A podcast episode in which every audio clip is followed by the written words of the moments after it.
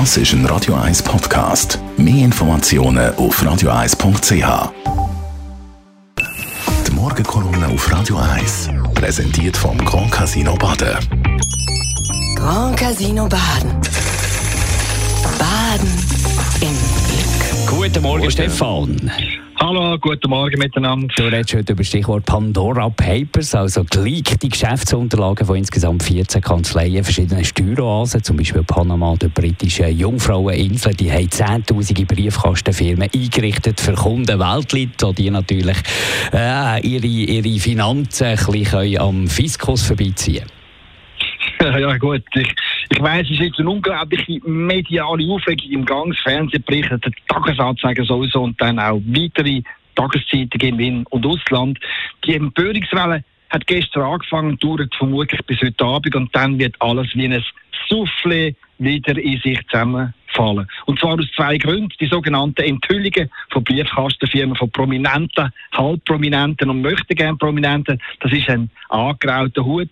Mein Gott, klar gibt es üble Potentate auf dieser Welt. Etwa der Putin, der Oppositionelle umbringen lässt, der König Abdullah von Jordanien oder der aserbaidschanische Herrscher Aliyev. Man muss nur mal die Liste der korruptesten Länder von dieser Welt durchgehen, dann weiß man schnell, wo die Kleptomanen und Steuerhinterzieher alle hocken. In der ehemaligen Sowjetunion, in Afrika oder in Lateinamerika. Oder hat jemand im Ernst geglaubt, dass der Putin im Frühling von seiner Steuererklärung hockt und jede Schmiergeldmillion und jede Villa akribisch genau am Fiskus meldet? Und es gibt äh, etwas anderes im Hinterkopf zu haben. Es sind jetzt ganz viele sogenannte Briefkastenfirmen irgendwelchen Steuerparadies geredet. Und auch, da darf man sich von den Schlagzeilen in den Medien nicht blenden lassen. Briefkastenfirmen, das sind in der Regel Trusts, also Vermögensgesellschaften, die grundsätzlich legal sind. Entscheidend ist vielmehr über all die Villen, Flüger, Picasso-Bilder oder Ländereien, die in einem Trust bunkert sind, auch tatsächlich korrekt versteuert sind oder eben nicht. Ich erinnere da einfach an Tagesanzeigen, wo 2013 die sogenannten Offshore-Leaks veröffentlicht hat und damals in der Karibik ein paar Firmen vom Gunter Sachs entdeckt hat.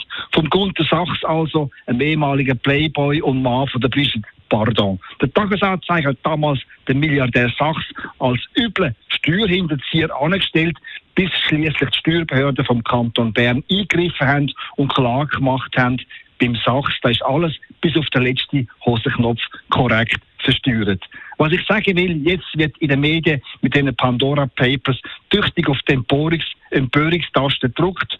Ob da dahinter aber auch wirklich ein dicker Skandal steckt, das lässt sich leider aus der Schweiz raus schlicht nicht überprüfen. Darum mein Fazit, Steuerhinterziehung, das gibt es bei uns auch, aber wirklich die Kriminellen und Banditen, die sitzen an einem ganz anderen Ort und das haben wir eigentlich schon länger gewusst.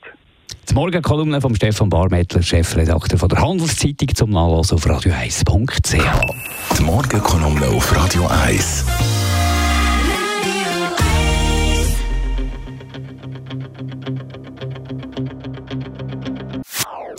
Das ist ein Radio 1 Podcast. Mehr Informationen auf radio1.ch.